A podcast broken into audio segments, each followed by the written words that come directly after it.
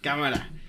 Bienvenidos a este podcast. La neta, como todo el mundo está haciendo un podcast y todo el mundo hizo un podcast, pues la neta, no queríamos ser los únicos tontos en no hacer un podcast, ¿no crees?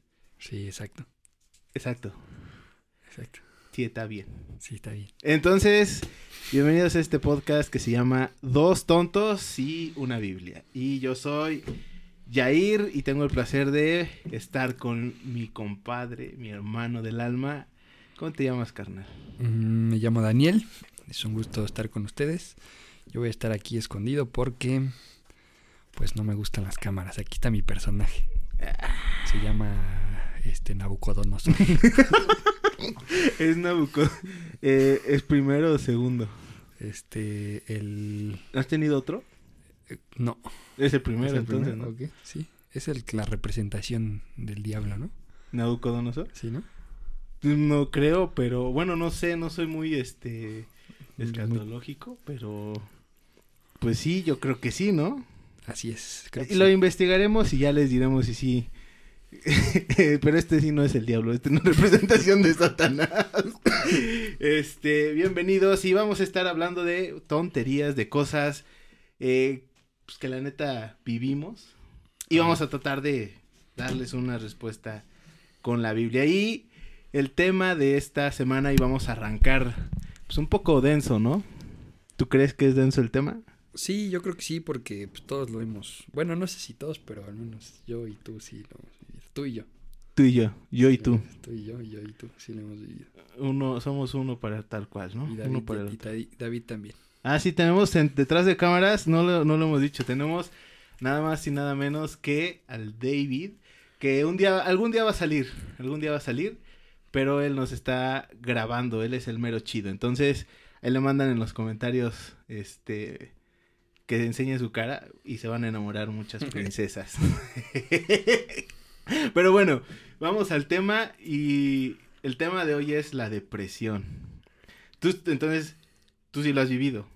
Sí, yo estuve en 2000.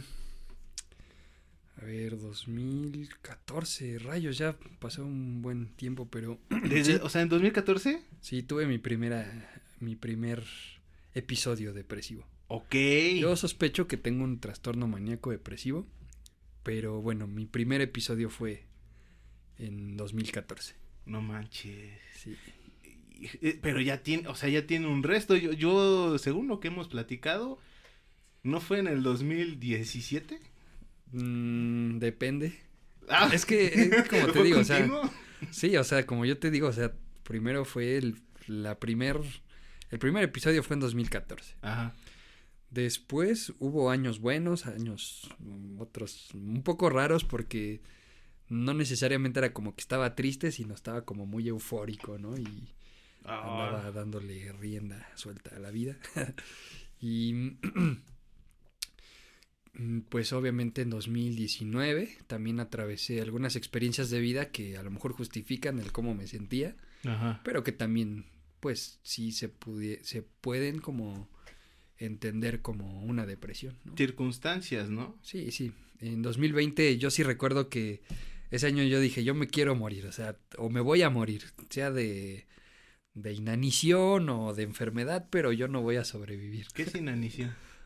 Como morir de hambre. Ajá.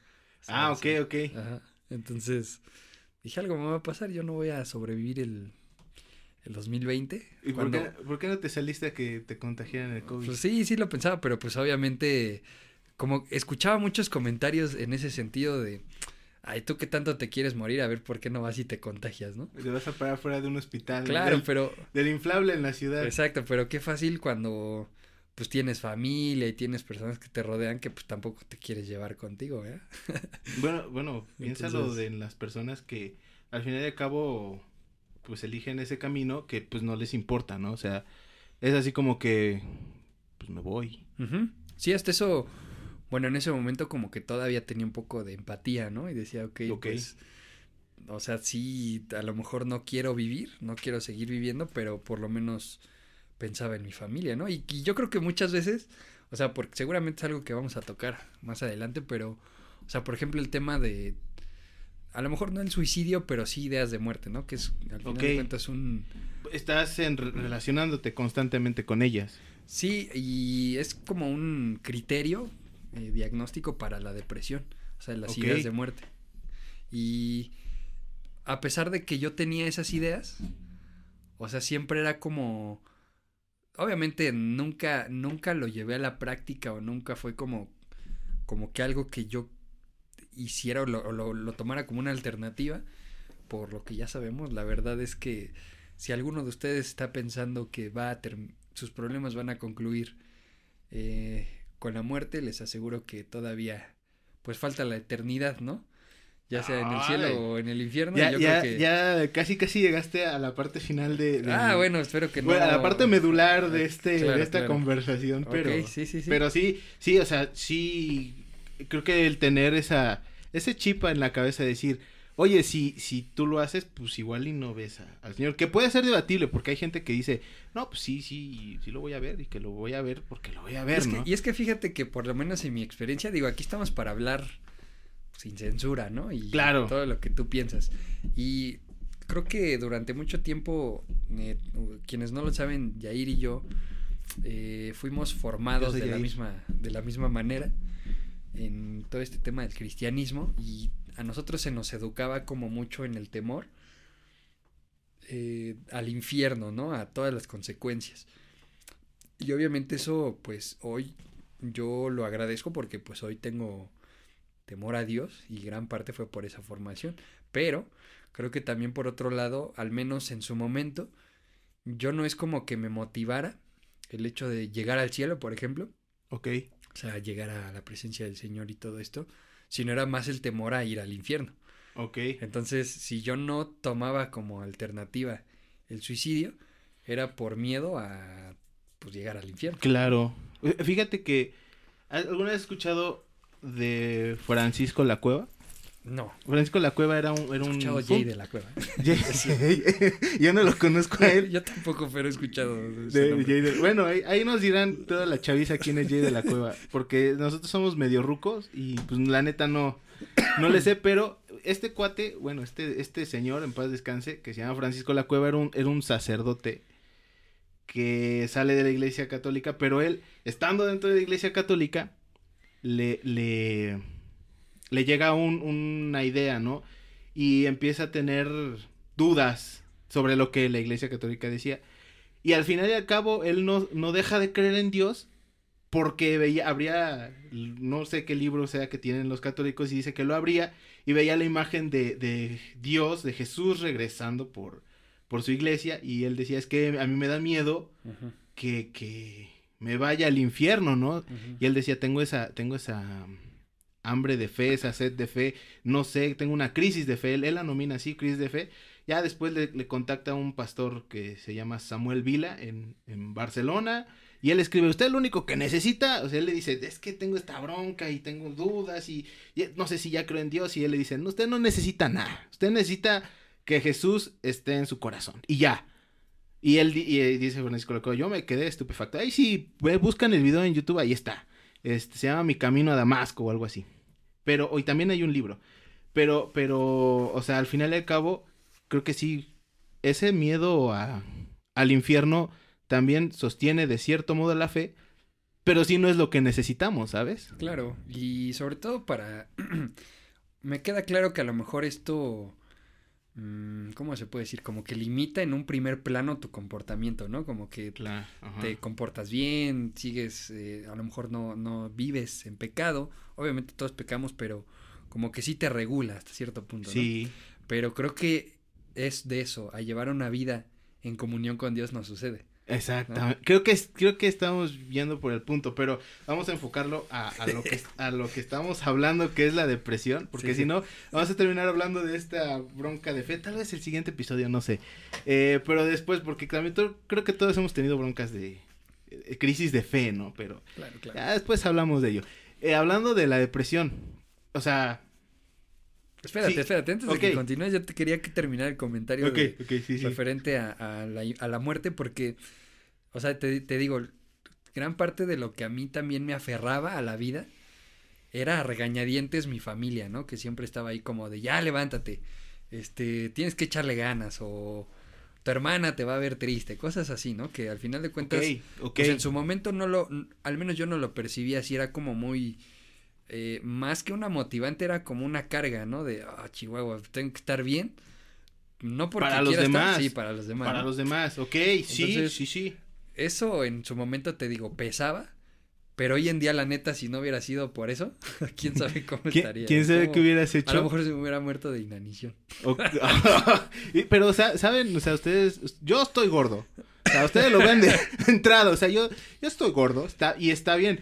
Pero, pero, pero Dani no es gordo, pero come un resto. O sea, Sí, sí. conociéndolo, como, como un buen. O sea, Sí, no, no se deja... No pide una hamburguesa chica, pide la triple carne y con chorizo y, y un taparterias. Y unas papas. Y sí se las echa. Entonces, este... Y una coca de dos litros. No, de no 600. podemos decir marcas en internet, en YouTube. Eh, no sé. ¿Sí se puede? Bueno, mira. Coca, Coca, patrocínanos. patrocina. Coca patrocínanos. Pero bueno, este. O sea, tú amas comer. O sea, a ti te gusta comer. Sí, es que, mira, cuando tienes depresión, o sea, eso es también otro de los criterios. Pero es como todo lo que te gusta, Ajá. pues ya no te gusta. O sea. La pri- por ejemplo, recuerdo la primera vez que tuve eh, un episodio de depresión, a mí me gustaba un buen jugar fútbol, o sea, era de lo que me mantenía vivo y todo se me olvidaba. Echar fútbol, jugaba. cascaritas. Sí, sí, cascarilla. Ok. Y recuerdo que en ese momento lo mismo, tenía amigos en la universidad que, eh, pues, me regañaban, ¿no? Ahí estaban como mm, empujándome a que hiciera las actividades. Oye, vamos a echar la reta y todo eso. Y yo así como de, no, no tengo ganas. O sea, Ajá. Definitivamente cuando estás en depresión es muy evidente porque Claro. aún eso que te gusta, que mm, disfrutas, o sea, como que ya no le, Ya no le pones, eh, ya no tiene el mismo sabor, ¿no? O sea, ya no tiene como la Claro. misma... Sí, sí, sí, definitivamente. Fíjate sé. que si me dejas Sí, échale, échale. interrumpirte, carnal, es que, es que. Que ahorita vas tú con tus historias, A- ¿eh? ahorita voy yo con mis historias, pero, pero si, si me dejas interrumpirte, creo que no sé si debería generalizar que todas las personas que sufren depresión les pasa eso, pero por lo menos de las tres personas que estamos en este lugar y dos sabemos que han tenido depresión, no sabemos David, pero yo casi casi estás diciendo lo que yo, lo que a mí me pasó, o sea, estás, estás narrando eh, las condiciones que yo, las características que yo tuve eh, cuando entró gacho la depresión, ¿no? O sea, pero, pero a lo que voy es, o sea, la depresión yo estuve buscando es sinónimo de debilidad. Mm, O sea, yo, yo lo, como que estuve pensando mucho en ese tema, diciendo, a ver, si tú tienes depresión es porque eres débil, es porque eres, este, no sé, eh, no entiendes la vida, o sea, ¿qué eres? Si, si es que tienes depresión, ¿no? ¿Eres pecador? O sea, me pregunto yo, ¿eres pecador por, por estar deprimido? Sí, sí, ay, qué pregunta. Bueno, esa creo que es más compleja en cuanto Ajá, a... vamos a la primera, ¿no? O sea, ¿eres débil? ¿Eres, eres, eres, este, simplemente una hoja que se rompió? Eres como una ramita así de débil que mientras está en el árbol, pues tienes vida, pero una vez que ya te deprimiste, adiós. Yo no creo así porque mm, creo que, a ver, no sé cómo formular lo siguiente, pero pensaba que logros de los que no te das cuenta, y hace poquito también hablábamos de eso, o sea, logros como el simple hecho de levantarte, de asearte, de mm, cosas que a lo mejor en la vida cotidiana pasan desapercibidas, ¿no? Claro. O sea, que es como parte de una actividad, de un hábito que no genera, pues a lo mejor mayor esfuerzo. Pero que en ese momento en el que tú estás en depresión te das cuenta del esfuerzo que requiere siquiera levantarte de la cama, ¿no? Entonces, o sea, para mí, y yo te lo decía en su momento, o sea, eso es, es una victoria, la neta, eso es algo que, que a lo mejor es algo, no lo sé, necesario para vivir, ¿no? Es algo Sí. que, como lo digo, pasa desapercibido, pero que aún requiere un esfuerzo y que aún requiere un, pues cierta fortaleza, ¿no? A lo mejor no estás tan fortalecido como en otros momentos en los que, pues a lo mejor estás atravesando un buen momento, pero aún en eso a lo mejor, si bien es cierto no estás en tu mejor momento, est- este, estás, estás generando aprendizaje, te estás fortaleciendo. Creo yo que no es como que estés en, debilidad, sino estás... Es como cuando, no sé, nunca, solamente una vez en mi vida he estado en un gimnasio y, es, requiere un esfuerzo, ¿no? Sí. Pero, pues obviamente, eh, pero, pero obviamente vas a fortalecerte. Es como que en tu vida nunca has hecho ejercicio. Ok. Y cuando quieres ir a hacer ejercicio, pues entonces ya te empiezas a dar cuenta del esfuerzo que requiere, de lo débil a lo mejor que estás, ¿no? O de lo, no sé, mal, maltratado que estás corporalmente o físicamente. Entonces cuando, sí, yo también. Cuando llegas al gimnasio, pues te das cuenta de esas... Eh... Sí, te ponen, te ponen el peso y deberías pesar tanto y, tanto debería ser tu masa este, muscular y tanto de grasa y, todo eso. Y de las deficiencias que tú tienes, o sea, porque te digo, yo la primera vez que fui al gimnasio, ah, recuerdo que en, la noche ya no podía ni siquiera levantar mi cobija, de que ya estaba todo molido. y en ese momento yo me di cuenta que mi cuerpo no estaba fortalecido. Ok. Entonces creo que la depresión no, me gusta, no quisiera que se tome como que es hacer ejercicio, pero sí pretendo utilizar esta analogía como darnos cuenta que en nuestra vida cotidiana, mientras estemos en, vamos a decir, entre comillas, bienestar, pues aparentemente tú estás bien, ¿no? Claro. O sea, estás, estás fortalecido, no tienes, pues, aparentemente ningún, eh, ningún daño. Pero cuando estás en un conflicto, te das cuenta de todo lo que te hace falta. Fíjate que eso, eso es bien interesante porque si, si algo, algo aprendí bíblicamente de la depresión eh, y del sufrimiento en general, es de que hasta cierto punto es el camino por el cual tú vas a, a lograr ver algo que Dios quiere que veas, ¿no? Eh, me llama mucho la atención porque hay un versículo que dice, ¿no? Que cuando nosotros somos débiles, Él se hace fuerte. Entonces, la pregunta es, ¿cómo, cómo voy a ver a Dios? La fortaleza de Dios, pues si nunca soy débil. Claro. ¿No? O sea, si, ¿cómo, ¿cómo es que voy a poder yo experimentar esa fortaleza? Todas estas cosas que, que dice la Biblia, que, que, son, que son verdad, que creemos que es verdad, claro. Y este, pero ¿cómo voy a, experimentar? A ver, ir tienes que tocar fondo, creo yo, que, que de eso se trata, ¿no? Para ver, saber que tú no eres fuerte y que en esa debilidad Dios se va a hacer fuerte. Y tal vez la fortaleza que vas a mostrar ya no es tuya, es de Dios, ¿no? Entonces, ahí entra esa relación entre una, una situación, ¿no? Entre lo que vivo y lo que dice Dios. Pero en la pregunta que te hice en cuanto a la debilidad, yo, yo encontré que las personas que tienen eh, depresión y ansiedad están en una lucha constante.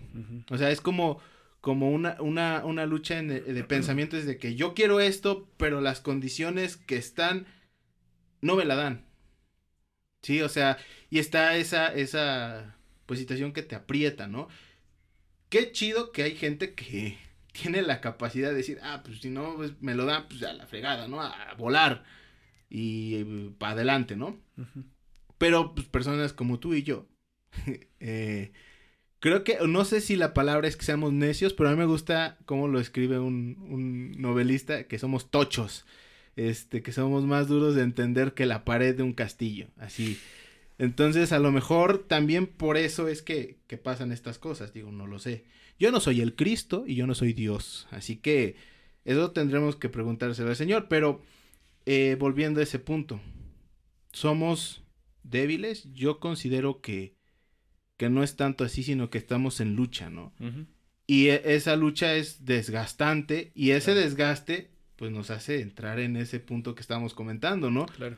Estar sin ganas de... Sí, sí. El creo que el aprender a ver que estás ganando cuando te paras a bañar, pues es, es algo chido, pero también hasta cierto punto algo... Hasta miserable. Hasta miserable, ¿no? sí, ¿no? Decir así de... Qué triste que está disfrutando cuando se baña, ¿no? Cuando se levanta. Ándale, cuando, antes decía, ay, no, ya tengo que salir, no, tengo cinco minutos para bañarme y, y, nada, te, así saliendo del agua fría, te echabas jabón y vámonos, ¿no? O sea, realmente, ¿tú crees que saboreas la vida un poquito más cuando vas saliendo de la depresión. O sea, le, agarras otro sabor más bello. O sea, bien, la vida es bella. Está, estaría chido. Pues en mi experiencia no es así. yo creo que al contrario, ¿no? Te das cuenta de mm, que yo, yo al menos así lo he visto últimamente, ¿no? Algún, alguna vez escuchaba un mensaje y, por ejemplo, mi padre eh, transmite esa idea de que cuando estás hasta abajo lo único que te queda es subir. Ah, es como, ¿alguna vez escuchado a Javier Aguirre en una entrevista, el entrenador? Cuéntame. Dice, dice que estaba, estaba entrevistando otro futbolista. O ¿Ante la duda? No, no, otra cosa. no, no, no, no. dice, dice, dice que le preguntan, oye, ¿cómo es que salvas un equipo que está por descender? Y él dice, no, pues lo mismo que les dije al Pachuca. A ver, somos los peores, los peores, peor no lo podemos hacer. O sea, ya, a ver vamos, hijo, no te subas, le empiezas, le a dar indicaciones y, dice, pues empiezas a ordenarte un poquito, empiezas a enfocar la cabeza de los muchachos y al final pues, terminas empatándole el Real Madrid a un gol en el Santiago Bernabéu, ¿no? Pues de dónde? Tienes un equipo de medio pelo, ¿no? Sí, sí, y pues si vemos el Pachuca terminó siendo campeón con, con ese entrenador. Con esa filosofía. Con esa filosofía, o sea, peor no lo puedes hacer. Yo no me gustaría decir eso a mí, porque yo creo que peor si lo pude haber hecho. Sí, y siempre puedes, yo, eso es lo que, a lo que voy, siempre puedes estar peor, o sea, no nos compremos la idea de que ya estoy hasta abajo. Que ya toqué fondo. Sí, sí, sí, no, yo creo que el fondo nunca lo vamos a ver, o sea, okay, sí. Eh, tan simple como al menos ahora tienes tu cuerpo completo, mano. Imagínate un día te cortan la mano, o sea, siempre puedes estar en una peor condición. Para, para eso déjame entonces contar lo mío. Porque, sí, cuéntanos, cuéntanos. Bueno, yo, yo vamos a reservar todas las situaciones, ¿no? Este, pero cuando experimento yo, yo la, la depresión, o sea, fue, creo que han sido en dos etapas de mi vida también.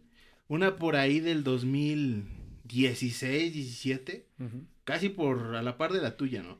Pero no fue tan, tan grave.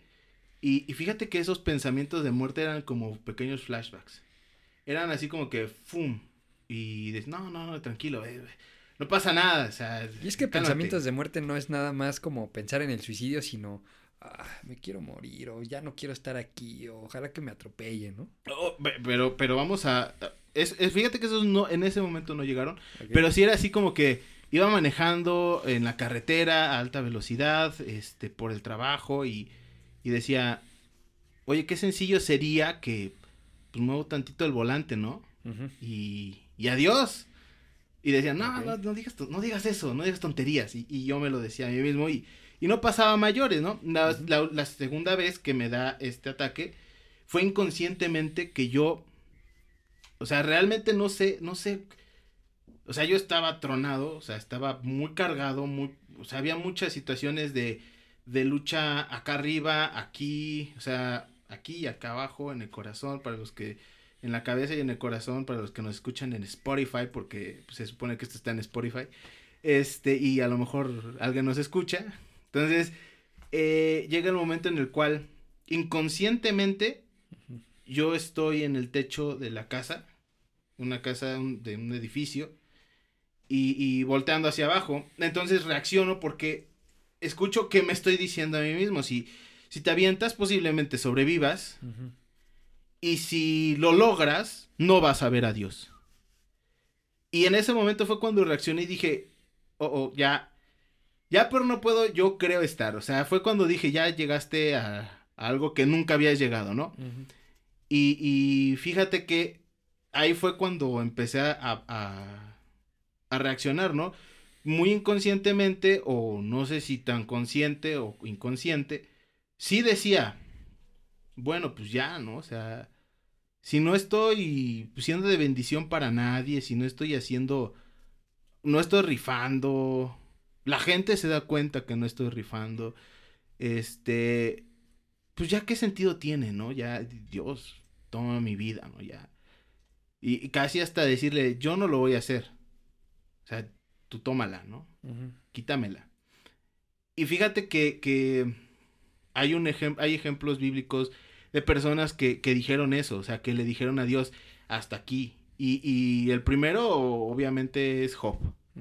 Si tú lees el libro de Job, pues ves todas las circunstancias que está viviendo, está, está con la pérdida primero de sus hijos, después de sus propiedades, bueno, de sus propiedades, después de sus hijos, se queda sin nada, empieza a, perder todo lo que tenía en cuanto a posesiones, después se enferma, después de que se enferma, su esposa le dice, ya deja a Dios porque pues él te abandonó, ya mejor dile que, que hay cortas con él y ya te mueres y ya, o sea, esa es la salida, ¿no?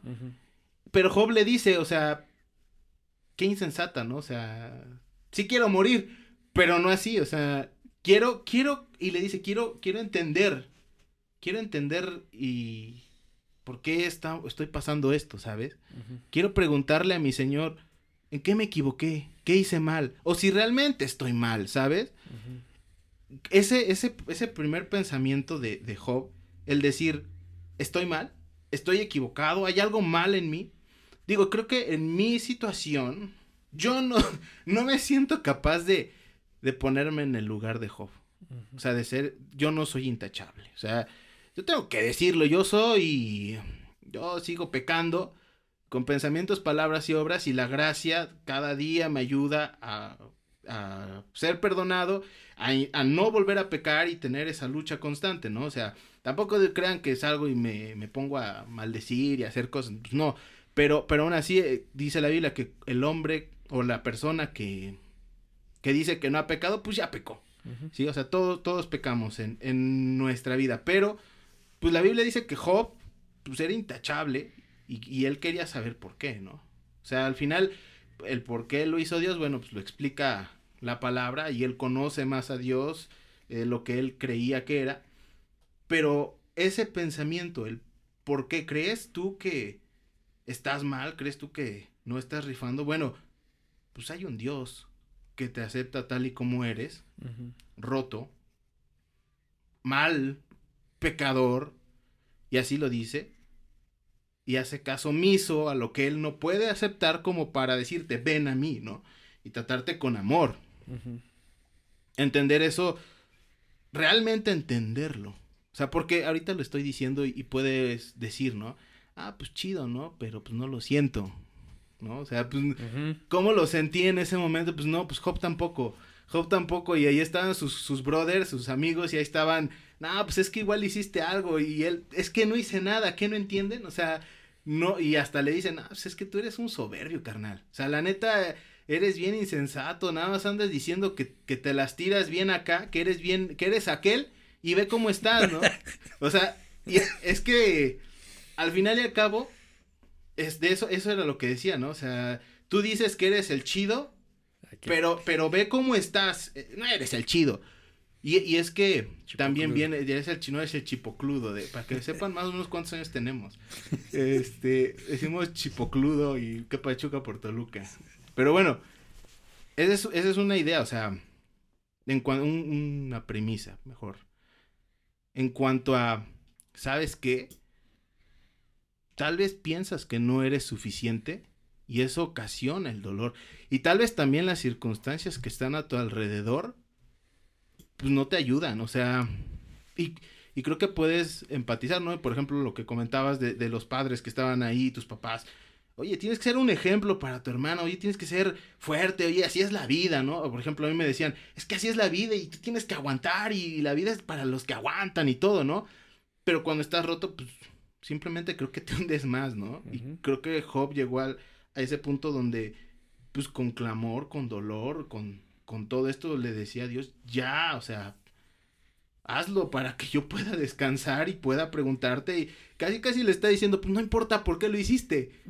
Solamente llévame contigo para que pueda descansar y me puedas decir, a ver qué pasó, ¿no? Sí, sí, soy. sí soy. bueno, pero, pero esa no es la única persona que le dijo a Dios, ya, tómame. ¿Sabes quién es otro? Mm, no. ¿No? Jesús mío. Ah, bueno, hey, Jesús, hablamos de Jesús un poquito más adelante, porque es que Jesús, es que Jesús es Jesús, o sea, él no lo podemos comparar, porque es, es, Él es el chido. Él sí es, él él sí sí es es- aquel. Él sí es aquel, él sí es el chido. Ah, ¿sí? y ahora sé ya cuando dicen, ah, yo soy aquel. Yo sé, Ya sé a quién hacen referencia. a Jesús. A Jesús. Bueno, pues nadie va a estar a la altura de Jesús, ¿no? Pero, Es correcto. pero ahí te va. Otro, otro que la Biblia dice que, que la pasó mal fue Elías. Pero, ¿sabes? El contexto del por qué le pasa esto a Elías es. Híjole, no sé si. Si es denso, pero me gustaría explicarlo, ¿no? Elías viene de pelearse con 400 sacerdotes de Baal, ¿no? Y, y es ahí donde aparece, ¿cómo se llama? Este. Había una casa, primero había una casa de profetas, querían matar a todos los profetas de Dios. Este, y los, los protege, un hombre por ahí, eh, de- no, no me quiero meter tanto en detalles, pero son protegidos, y el único que queda de todos los profetas de Jehová es Elías. Entonces, eh, llegan estos 400 profetas y empieza como que un reto, a ver, el que, el que prenda esta pila de, de, de de, mm, madera, que haga descender fuego del cielo, pues ese va a ser Dios, ¿no? Y, y empezaron estos a hacer sus rituales, todo. Al final ellos no prenden su, su madera, ¿no?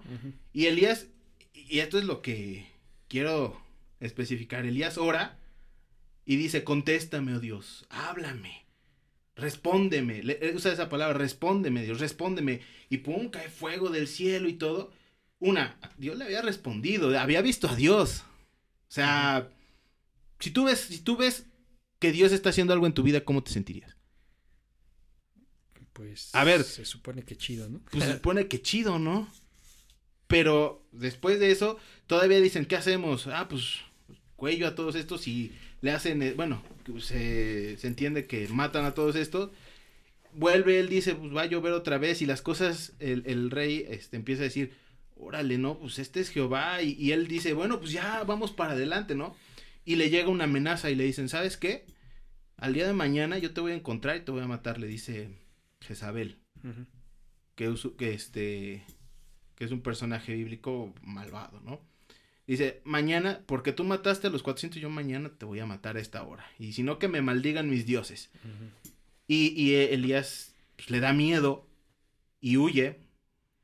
Y llega un momento en el cual está solo, va caminando y, y dice que se acuesta y le dice a Dios, yo no soy mejor que mis padres. Yo no soy mejor que mis antepasados. Ya quítame la vida. Y se duerme. Venía de ver a Dios. O sea, venía de vivir una experiencia, Religiosa. Religiosa. Religiosa. una experiencia divina. O sea, venía de, de ver- a ver, ¿tú has visto fuego caer del cielo? No, O sea, pues no. pues no, carnal. O sea, la neta no. O sea, y él, él lo vio, Dios le respondió y todo, y, y, y le dice, ya, mátame. O sea, con estas premisas quiero preguntarte, ¿la depresión es cuantificable? O sea, en, cu- en cuestión de lo que te hace sentirte deprimido, digo, todas las personas van a decir, ay, pues es que si yo vivo lo de Job, pues claro que me voy a deprimir, claro que voy a llorar, claro, pues porque perdí a mis hijos y perdí a mi familia y perdí todo. Pero pues este acaba de ver a Dios, Elías acaba de ver a Dios, Ujú. acaba de verlo obrar estaba deprimido. O sea, a lo que voy es, las situaciones, ¿tú crees que las situaciones de hecho, No. o sea, cuantifican el nivel de tu depresión y por qué? Pues es que para empezar, la depresión, como muchas otras mm, variables, pues no tienen una... mm, no se cuantifican, ¿no? No es como que tenga 100 de depresión. o tenga cero, ¿no? O sea, es como la temperatura. O sea, el que exista un cero no implica que no haya temperatura, ¿no? Ok. Pero, pero sí entiendo el punto de que no hay experiencia que detone una mayor depresión, ¿no? Claro.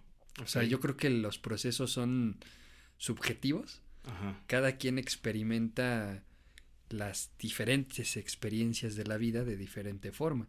O sea, para mí me puede generar, mm, no necesariamente depresión, una tristeza profunda el hecho que me, mm, no sé, me robaron mi, mi teléfono, ¿no? O me cortaron mal el cabello. Ok.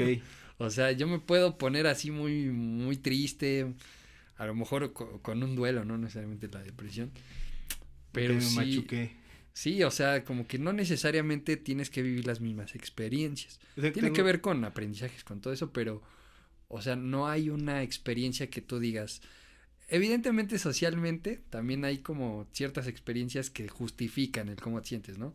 Se muere tu mamá, mm, pierdes un trabajo, o sea, como que esas experiencias Ajá. justifican, ¿no? Decir, ah, pues es que la neta está atravesando un- una situación difícil. Hace que el tercero Sea pueda como- empatizar Sí, contigo, claro, ¿no? fácilmente. O sea, puedes decir, híjole, es que sí le fue mal, ¿no? O sea, es que sí le está pasando mal. Pero estás diciéndole al otro que siente depresión por una cosilla.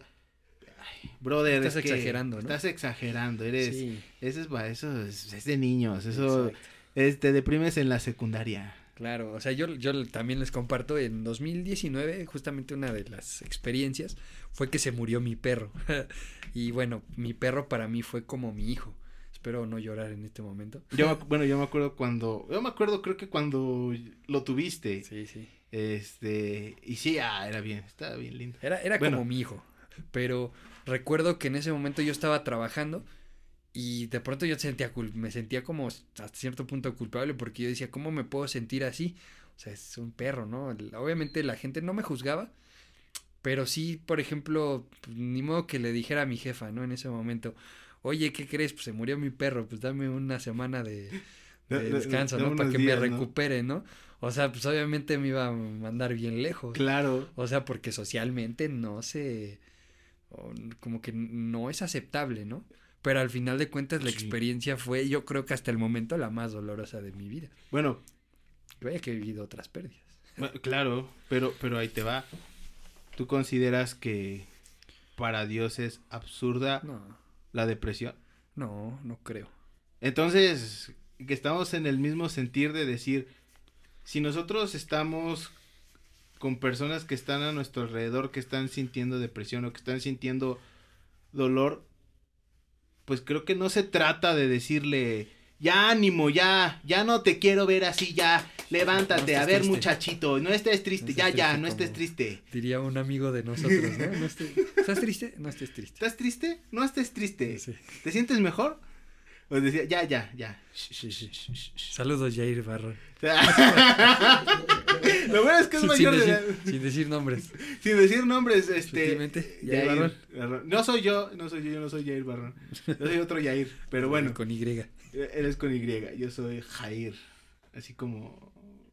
Como el de la Biblia dice el libro de jueces. Pero bueno, eh, creo yo que. el y, Pero ¿sabes algo? O sea, y ahorita me llegó a la mente, por eso me trabé. bueno, no, siempre me trabo, la neta. Pero bueno, este. Ya se fue. Ya se fue. no, no es cierto. Eh, a, a lo que voy es, empatizar con una persona también es difícil, Sí. creo yo. O sea, empatizar, y, lo digo desde esta, desde esta línea, ¿no? O sea, el- la única mascota que yo he tenido, mía, fue un, fue un pollo. la neta. Fue un pollo que De me regaló. pintados, ¿no? ¿Mandé? De los pintados. No, no, no, me lo regaló mi madrina cuando estaba niño. Ella, ella pues, tenía un rancho, no sé, tenía pollos y, y este. Y se te antojó un pollito, ¿no? No, no. no, no, Familia no. y desayuno.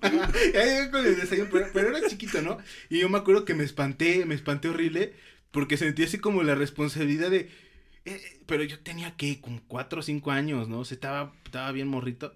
Y, y decía, no, es que, es que es una vida y, y- y se va a morir. Y- y qué voy a hacer, ¿no? O sea, yo, yo sentía ya la responsabilidad de cuidar a un ser vivo. Y este, y mi mamá, mi, mi hermana me sigue haciendo burla por eso. O sea, mi mamá y mi hermana son así de, ¿te acuerdas que me chillaste por tu pollo? Y yo así de gachos, ¿no? Mi abuelo criaba pollos, entonces le dije, le dijo a mi papá, ten, ahí hay un pollo, y pues ya. Este, Sí comieron pollo. y la verdad es que sí se lo comió, porque un, un día dime- dijo mi abuelo, oigan, uno de los pollos de ustedes, este, pues ya murió porque la, la aplastaron las demás gallinas, pues se murió. Y este, y pues la, la preparé. y, y, y mi hermano luego, luego dijo, fue el tuyo, el mío no. Y así, pues, no sabía si era mío o no, pero, porque ella también le regalaron uno. Pero pues supuse que mi pollo murió. Al final y al cabo, al, todos murieron de viejitos. Quiero decirlo porque no quiero tener una bronca por ahí de.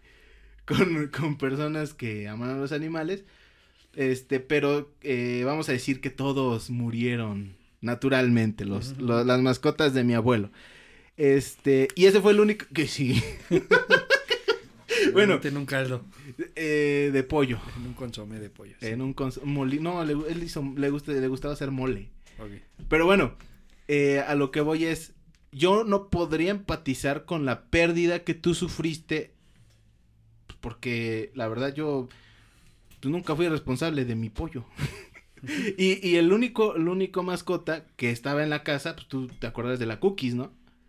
Y la Peggy que era una Doberman y una, una, no me acuerdo cómo se llama. Schnauzer, ¿no? No sé.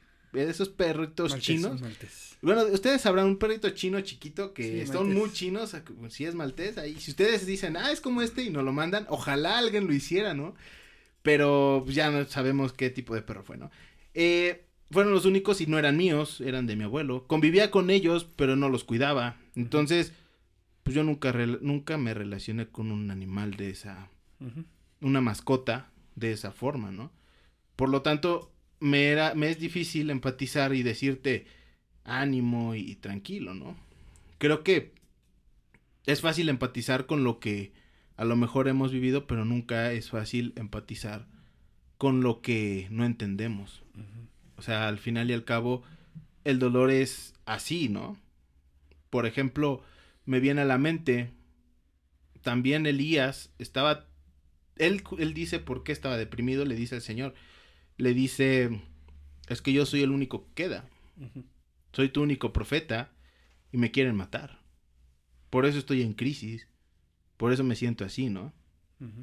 y, y digo, gracias a Dios no soy el único que predica la palabra de Dios, pero creo que me puedo sentir igual de solo, sin nadie más, ¿no? que al final no está solo, está Dios. Pero, pero algo, ¿sabes algo que me sorprende? Es lo que pasó con Elías. Cuando él le dice eso a Dios, aparece un ángel y le dice, come. Y Elías como que eh, se entiende, no lo dice así, por favor, este, exégetas y este, predicadores expositivos y todo esto, no lo dice así, yo lo sé, yo lo sé. Pero, pero le hace referencia, come. Y él la regañadientes, pues, come. Y le dice el ángel, no, come más, come más, no, no, viene un camino largo. Cómete, un pan, cómete un pan, cómetelo, cómetelo, cómetelo. Y comió pan. le dice que sí comió pan y agua. Está bueno, ¿no? bueno. Me imaginé al ángel así. Ok, ok, ok. Pero bueno, eh, come este, este Elías y se va al desierto 40 días y 40 noches, se entiende que entró en comunión con Dios, que entró como si lo pudiéramos decir en ayuno y oración, y llega al, monte Sinaí, a donde se manifiesta Dios con el pueblo de Israel en, el Pentateuco, y, y, oye, eso es, llega y ahí es en donde expone su, su tema, ¿no? Donde habla Elías con Dios. Y le dicen, le dice prácticamente, van a venir cosas, tu camino no ha terminado. Adelante. Esa fue una respuesta a su problema. ¿Sabes? La pregunta aquí es, en nuestra depresión nosotros podemos también encontrar la respuesta a nuestro problema. Pues es que yo creo que mm, al final de cuentas es parte de una función de lo que sentimos, eh, cualquiera que sea el sentimiento de la emoción, pero creo que mm, a raíz, vamos, de la tristeza, pues llevas procesos muy reflexivos, muy introspectivos, ¿no?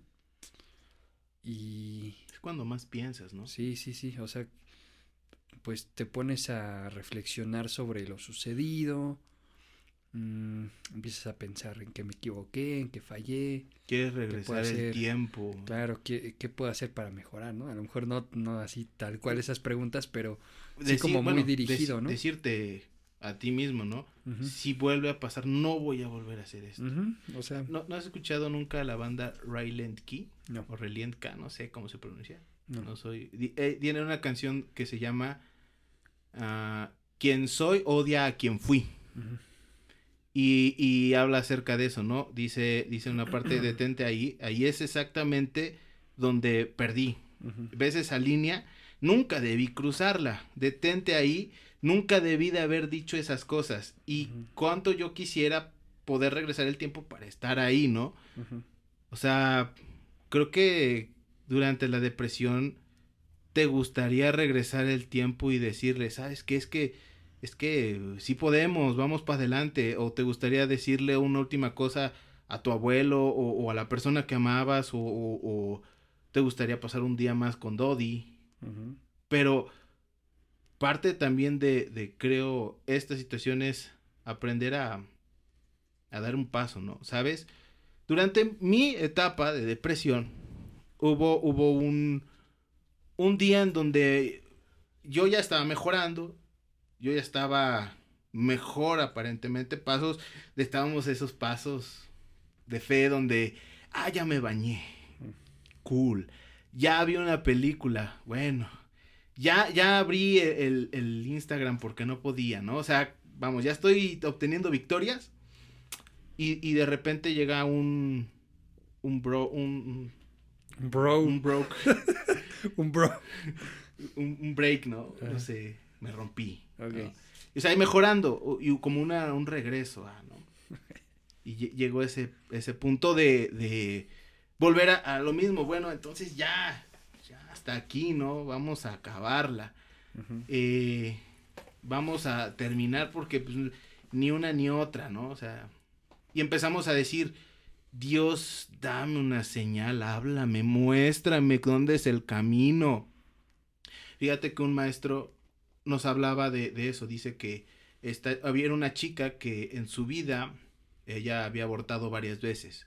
¿no? O sea, no le, no le causaba nada el, el, el, el aborto, ¿no? Ella conoce a Dios y dice, oh, qué horror que lo que hice, y empieza a entender esa, esa condición, o eso, esa situación que hizo a la luz de la Biblia, y entonces se deprime por lo que hizo, y se quería suicidar por lo que hizo antes de ser una hija de Dios, de ser cristiana, de ser tomada en cuenta como hija de Dios. Y, y- y se restaura y Dios quita esos pensamientos, Dios le ayuda a, salir adelante con mucha administración, con, caminando con su pastor, etcétera, y, y su pastora, etcétera. Y llega el momento en el cual, sirviendo, trabajando en la iglesia, haciendo cosas para Dios, ¡pum! se embaraza otra vez. ¿Y qué crees? Abortó así como el botazo. Ahí está la referencia. Pero bueno, abortó. Y, y, y, y dice que ella se salió, iba camino a la clínica y dijo, Dios, dame una señal. Solamente quiero que alguien, alguien, uno, quien sea, en el metro, en, en el troll, en el tusobús, en, en cualquier parte caminando, me diga, no lo hagas. Tú puedes hacerlo, Dios. Creo en ti, no lo hagas. Y pues nadie le dijo. Y llegó a, los, a, a la clínica y pues abortó.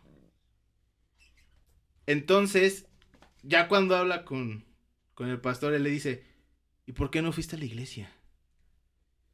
Ahí va a haber alguien. Y creo que parte también de esto es en dónde estamos tratando de buscar la solución a, a la depresión, en dónde estamos tratando de buscar esta situación. ¿Sabes? Por eso me, me quiero re- regresar a ese punto en donde hablábamos acerca de, de la debilidad, cómo voy a ver a Dios si no soy, si no, si la fuerza de Dios, si no soy débil. Digo, si yo busco a Dios, si yo aprendo a poner mis cosas, mis cosas, mis pensamientos, mis cargas, porque Jesús lo dijo, vengan a mí todos los cansados y trabajados, yo los haré descansar, ¿no? Él, él es aquel en el cual podemos tener esperanza y no salir decepcionados, porque Dios nos, nos enseña a ver las cosas que Él quiere desarrollar en nosotros. Y sabes algo, si nosotros empezáramos a enfocar y a salir de ese punto con Dios, podríamos empezar nosotros a ver el por qué, el para qué, y podríamos entender los frutos que puede haber. Sé que estando en depresión no existe, no existe nada más. O sea, tus ojos no ven más allá de lo que tienes enfrente, ni de los problemas. Y tu cabeza no ayuda. Lo que piensas y lo que está ahí tampoco ayuda. Y peor tantito, si le hacemos caso al chanclas, al chamuco, pues vamos a caer en una situación en donde solamente vamos a ir más abajo, más profundo, con más dolor, con más aflicción. Algo que me decía, algo que a mí me dijo una persona, un pastor que yo amo con todo mi corazón, eh, que es el pastor Pedro, y espero que él lo escuche y venga un día a platicar con nosotros si es que pasan de cuatro episodios. Este, y esto sigue adelante, porque no sabemos, ojalá que sí. Eh, me gustaría tenerlo aquí con nosotros. Él, él me decía, no más. La fe es, es, lo que acciona todo lo demás. Si tú tienes fe en Cristo y tú crees en su palabra y, y, puedes tomar su palabra y decir, he aquí, esta es verdad para mí, uh -huh. entonces puedes también decir de ti mismo, no más. Esta es la última lágrima que, que, que sacan mis ojos por esta situación. Uh -huh. Este es el punto final, ¿no? Y sabes que el dolor queda ahí. O sea, el dolor sigue ahí. Pero ya existe una decisión, ya existe una convicción de, de de que por fe tomas para, para salir adelante. Uh -huh. y, y, ese es otro tema, cuando, vivir de una promesa que todavía no es posible. Ese es otro tema por otro podcast, ¿no? Pero, pero creo que esa misma situación de fe te puede ayudar no solamente a salir de, de la depresión. Es esencial, porque dice la palabra, sin fe es, es imposible agradar a Dios, ¿no? Uh -huh. O sea, el tener fe, tener la convicción de que lo que dice la Biblia, lo, lo único que no es tonto aquí, Andale. la Biblia, tiene, tiene la capacidad de, de, que la palabra de Dios me ayude a salir adelante. Y, y en mi caso, o sea, la resolución de todo, de toda la situación de, de la depresión, pues no fue porque haya pasado lo que yo quería que pasara, ni, ni que aconteciera lo que yo quería que aconteciera, ni los deseos de mi corazón, ¿sabes? A veces pensamos que Dios también no nos ama porque no nos da lo que, lo que queremos. Y es que tenemos esta imagen de Dios en que Dios es un abuelito que dice, ah, ya, mijito, ten, ahí está el chocolate. No le pegues, ¿cómo le vas a pegar? Deja que se divierta y el niño está ahí picándole las costillas con el tenedor a su hermana o algo así, ¿no? O sea, y el abuelito, no, déjalo, son niños, así son, ¿no? Y creemos que Dios es así, creemos que Dios es ese, ese abuelito amoroso. Dios es amor, pero Dios es más como el padre que instruye. Porque dice también la Biblia, Dios al que ama, eh, corrige. Dios es más que un simple, toma, aquí está. Sí, también es todo amor y también te va a dar todo lo que, lo que, lo bueno, lo perfecto, lo divino, porque así es su voluntad. Pero Dios es también ese padre que instruye, que te saca adelante. O sea, hablar de salir adelante de la depresión es todo un proceso, en mi experiencia, que es corta y burda, muy largo. Digo, los ejemplos bíblicos simplemente me dicen que hay que continuar y que en algún momento Dios va a hablar, ¿no? Eh, no sé tú qué es lo que pienses. Al final y al cabo, aprender a vivir con la depresión o superar la depresión. ¿Cuál de las dos crees que tú viviste? Híjole, es que pueden ser casos muy distintos, pero por eso iba, por eso yo comentaba que muchas veces la cosa no siempre es que tocas fondo, sino que no quiero decir que aprendes a vivir con, creo yo que también, al final de cuentas, también es un ataque del enemigo, la depresión, pero sí de alguna otra forma empiezas a ver de una, la vida de una manera distinta. Bueno, ¿tú ahí crees que el enemigo, el, el de estar deprimido es pecado? No, no necesariamente pecado, pero sí es un ataque del enemigo también. Qué ¿no? bueno que lo clarificamos. Sí, sí, sí, eh, pero sí también creo que la depresión no depende de las experiencias de vida.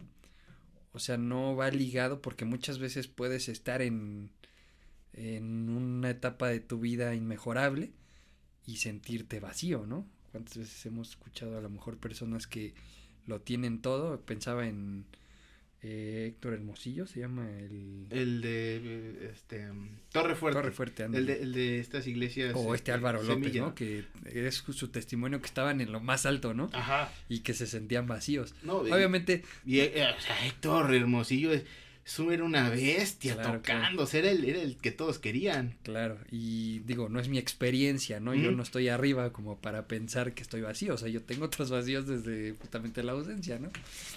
Pero, pero, sí, pero al final de cuentas, no es la experiencia de vida, sino aún en esa dificultad, sabes que tienes que depender no de tus propias fuerzas, sino de Dios, ¿no? O sea, al final, como, como esa eh, me gusta todo esto que comentas respecto a la fe, porque el proceso no es sencillo. O sea, si me preguntas, ¿ya libraste la depresión?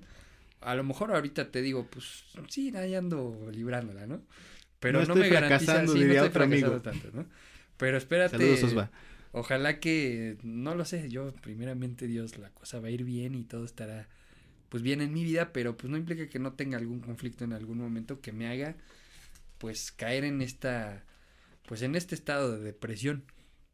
Entonces, eh, ya se me olvidó cuál era tu pregunta. O sea, ¿la superas? Prácticamente ah, la, superas, o vives con, aprendes a vivir con ella. Sí, o sea, aprendes no a vivir con la depresión, porque al final de cuentas creo que es algo que tienes que vencer, pero sí aprendes a en esos momentos difíciles depender de Dios. O sea, creo que ahí es donde también te ves probado en esa fe, ¿no? Y es lo que en algún momento platicábamos.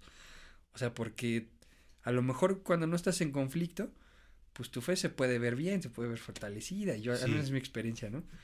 No, yo, a mí nadie me mueve de aquí, Dios es amor y estoy yo tan fuerte en el Señor que puede venir el mero chanclas y le voy a ganar. Claro, sí, sí, sí, y a mí nadie me, me saca de aquí, ¿no? Pero cuando te enfrentas a una a un problema y pues empiezas a, a ser probado en eso, pues es donde te das cuenta que tienes cosas que trabajar, ¿no? Claro. Y que pues obviamente Dios está ahí para acompañarte y es lo que yo digo, a lo mejor no es que aprendas a vivir con la depresión porque eso creo que sería malsano, o sea, pensar de tengo depresión y, y yo puedo vivir así, ¿no? O sea, se trata de luchar y de vencer eso. Exacto. Pero sí entendiendo que en esos procesos aún está Dios presente, ¿no? Para poder mm, mostrar su, su gloria. Y Pablo a los romanos lo dice de una forma tan, pues no solo, no sé, esa poética.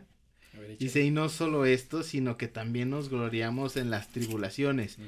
O sea, alguien que estuvo en la cárcel, que lo sacaron casi matando de Jerusalén, que lo, o sea, lo dieron por muerto, lo picó una serpiente, naufragó, lo abandonaron, lo tuvieron por enemigo. O sea, fíjate que eh, qué doloroso es que de repente fue, pues dice que fue, estaba con los Gálatas.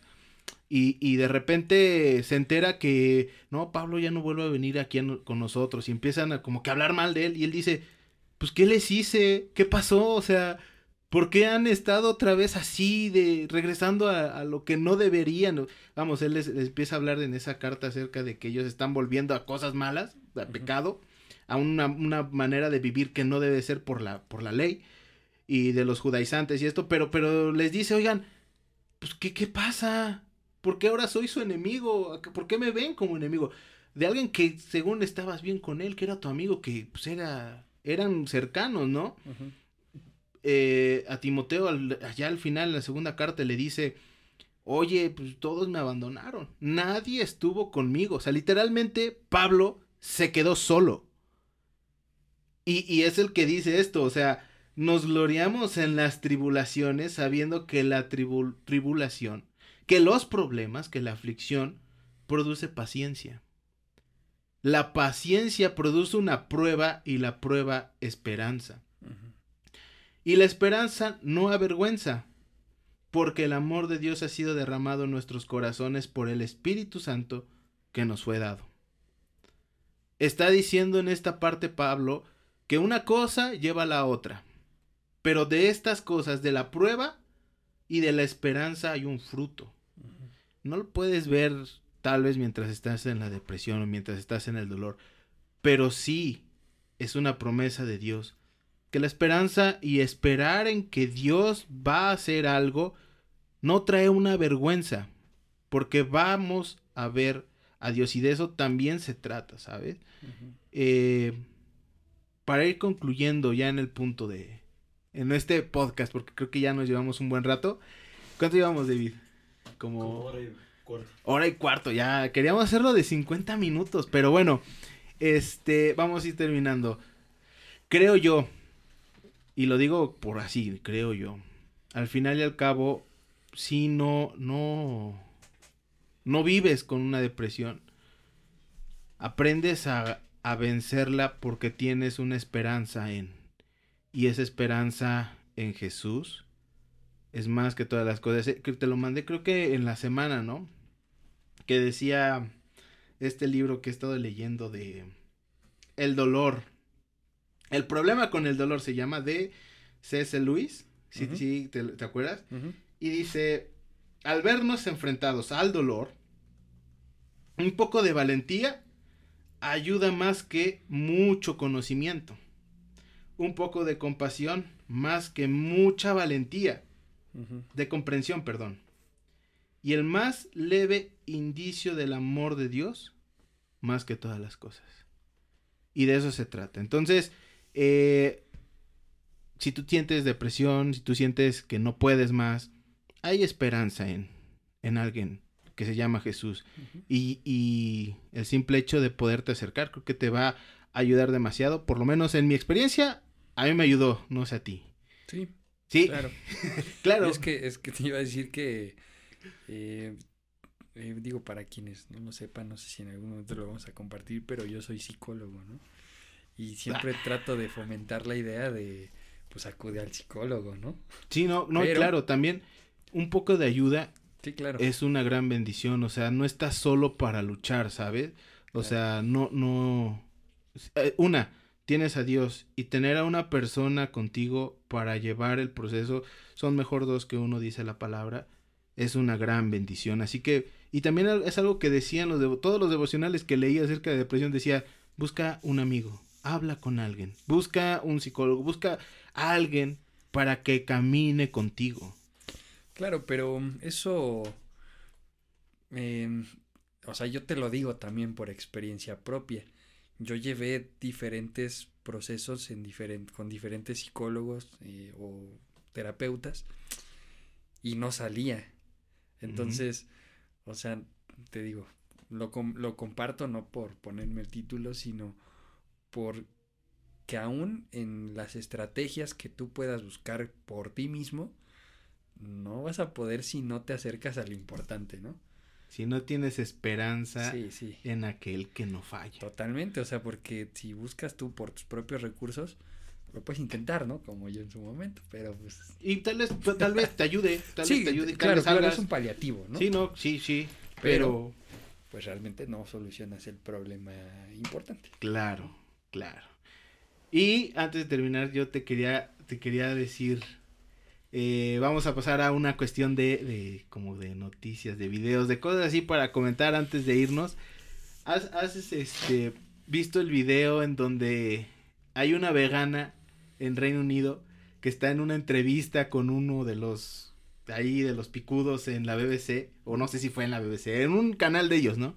de los, de los británicos y está debatiendo con el, con el entrevistador y le está diciendo que está justificando, eh, estamos rayando monumentos, estamos destruyendo este supermercados y todo esto. O sea, hay videos de donde están ahí los, los chavitos y se meten y tiran la leche y empiezan a aventarle pintura a la carne y van a el Palacio de Buckingham a aventar pintura, así edificios este, emblemáticos y empieza a decir, es que estamos cansados, que quién sabe qué, y- y el, el señor le dice, bueno, ¿por qué crees que yo, al ver todas estas cosas que ustedes están haciendo, voy a decir, ay, voy a dejar de comer carne? Sí, es que dañaron el Big Ben, voy a dejar de, de, de comer carne. Es que fueron al ángel y pues le aventaron ahí pintura, pues sí, voy a dejar de comer carne, ¿no? O sea, y, y ella empieza, es que hemos hablado y esta es una actitud ya porque es una intolerancia. Y, y decía que eh, el cambio climático está ocasionado porque no somos veganos o algo así era la premisa, ¿no? Al punto que quiero llegar es de que el, el, el cuate este de la televisora se enoja y pide un, un, Uber, un Uber Eats, y pide una, una, hamburguesa de McDonald's, y ya está ahí según debatiendo, y llega la hamburguesa, llega el cuate, y, ah, sí, sí, mira, y, y le dice, déjenlo pasar, déjenlo pasar, saca su cartera, le paga, al, al del Uber le deja su hamburguesa y le dice, mira, este es un país libre, yo voy a hacer lo que quiera. Y agarra y se empieza a comer una hamburguesa enfrente de la vegana. O sea, yo la neta cuando lo vi dije, chale, así somos los cristianos. Somos, somos la vegana que está ahí como la abuelita. Es que eso es de Satanás, es que eso es puro del diablo aquí. Y la neta lo único que creo que están haciendo es, ah, sí, pues mira, abuelita, aquí está mi cuba, y órale. Y aquí esto que es que es pecado, le voy a dar, ¿no? O sea, ya ni siquiera hay empatismo. ¿Tú qué opinas? O sea, ¿tú crees que somos los que son cristianos así? Mm, digo, ahora que lo pones así, sí. Yo me quedaba más de qué, falta de empatía también de, pues, de este personaje, ¿no? Porque, pues, o sea, está, no está respetando un punto de vista, creo yo, también muy válido. Por las acciones creo que no estoy para justificarlas. Sí, no, yo, tampoco. O juzgarlas, pero eh, tiene un punto, ¿no? La persona y pues esa grosería pues, está, fuera de lugar, ¿no? Pero sí, o sea, creo que ahora que lo planteas así, sí, definitivamente creo que muchas veces no tenemos esa empatía, ¿no? De la que hablábamos. Claro. Creo yo empatía no es em, ponerme, como se, como comúnmente se dice, ¿no? Ponerme en los zapatos del otro, porque para eso hay que calzar, del, calzar del mismo número, como dice, ¿no? ¿Tú de cuál calzas? Yo calzo del 7, creo. Yo calzo del ocho y medio. Fíjate, entonces no, nos entenderíamos. El cacle no O sea, creo que es entender que yo no estoy en esta experiencia que tú estás viviendo, por lo tanto no me toca más que escucharte y no juzgarte, ¿no? Entonces... Y, al final de cabo pues, toma tus propias conclusiones. Claro, y como cristianos creo que yo, yo siempre creo que el, cristianismo es eso, reflejarte en la figura de Cristo y pensar cómo actuaría Cristo, ¿no? Y Cristo yo creo que no, pues no sería este, esta persona mm, impositiva, ¿no? Bueno, que con los fariseos sí se Claro, claro, es otra ¿eh? cosa, es otra cosa. con los fariseos y los, claro, los, maestros de la ley. Era un contexto diferente, ¿no? Fíjate que algo, algo dijo un maestro. Igual, dijo, por ejemplo, llegas a una iglesia y no llevas el velo, ¿no? Las mujeres. O llevas el cabello corto las mujeres, ¿no? O llevas gorra. Llevas gorra. Y este, y empieza ahí. ¿Experiencia? Sí, sí, sí, Bueno, bueno, este, saludos. Paz, amor y gozo en el Señor. Este, llegas y, y hay una condición en donde personas se sienten, pues, ofendidas, ¿no? Y Pablo dice, ah, pues estos son hermanos más débiles. Y el maestro me encanta, ¿qué fue lo que dijo? Porque dijo, sí, sí, lo que quieras. Está bien, me quito mi gorra, ¿no? Ah, está bien, me pongo pantalón de vestir, está bien. Lo que quieras. O sea, al final de cabo no hay que pelearnos en eso. Eh, y dijo, aguas. Si empiezan a decir que Jesús no es Cristo, ay sí, sacas la espada y te lo quiebras. Así dijo, así dijo el maestro. Eh, te agarras machina, ahí sí, y que, que este, la obra y persona de Cristo, ahí sí, que la Biblia no es, no es este, la ahí sí te peleas. Pero en lo demás, pues oye, creo que podemos. Y hablando con un inconverso, yo creo que no es el camino, ¿no crees? O sea, de decirle, es que mira, mira, siempre estás ahí tomando, siempre estás ahí, este, escuchando tu música metálica. Exacto, Iron Maiden. Tu, Iron Maiden. Siempre, mira, hasta te sabe las bandas, muchachito de Satanás. o sea, este, creo que no se trata de eso, ¿sabes? Creo que se trata de estrechar puentes, de amor con las personas, porque al final y al cabo, creo que Cristo les diría algo de eso que dijiste, ¿no? A ver, vengan a mí, yo soy el camino, la verdad y la vida, y es esto, ¿no? Les mostraría a Dios, pero primero, pues Dios, Jesús haría obras de amor en su vida, se mostraría y les mostraría que es, ese es el camino, ¿no? Pero bueno. Ojo que esto quiero también aclarar que no es como validar, ¿no? el hecho de, el pecado que están cometiendo la gente, ¿no? sí, claro, Pero sí, sí entiendo el punto. Sí, no, no, mm, tampoco hay que solaparlo porque también se puede entender como eso, ¿no? Solapar, ay, pues es que porque eres pecado. No, bueno, también hay que hacerlo ver, pero no de la manera, ya te ganaste el infierno, ya no ves, no ves que estás este, ya estás con un pie. O sea, ya, es más, ya estás quemado, vete la piel, ya, te, ya te llegaron las llamas. O sea, Yo te diría, pues ya para qué me esfuerzo entonces. Pues sí, ya para qué me esfuerzo, ¿no? O sea, pues ya puedes decir eso, ¿no? Pero bueno, eh, este es el primer episodio de Dos tontos y una Biblia.